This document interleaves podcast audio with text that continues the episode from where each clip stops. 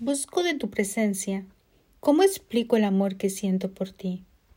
Los días pasan y busco de tu presencia, aunque más de las veces mi prójimo piense que tú a mí no me escuchas o que ya no estás aquí.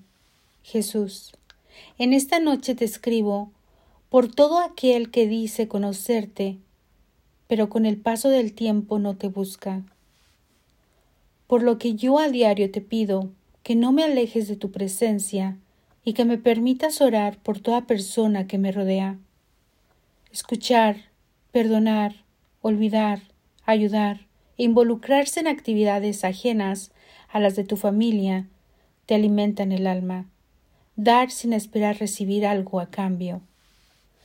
Te invito a que solo busques un espacio para meditar sobre tu presente y pasado ya que a causa de tribulaciones quizás ahora estés llorando, preocupado, o hasta ya has llegado a perder el apetito.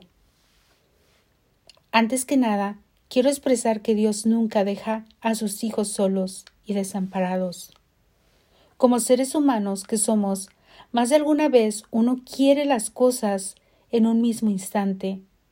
Quiero recordarte que esto requiere de oración, hábitos y comunicación con gente que necesita que le escuches por un momento, para que desahoguen sus cargas espirituales, por lo que requieren de perdonar, perdonarse y pedir perdón a quienes se les ha ofendido en cualquier momento.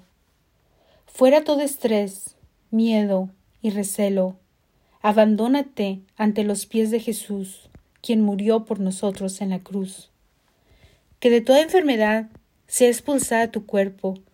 Dios sana a los enfermos. Dios no castiga.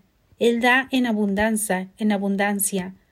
Y como hijos de Dios, dejaremos de ser esclavos del miedo, que no deja avanzar en tiempos de desesperanza y desconsuelo. Confía en que todo va a salir bien.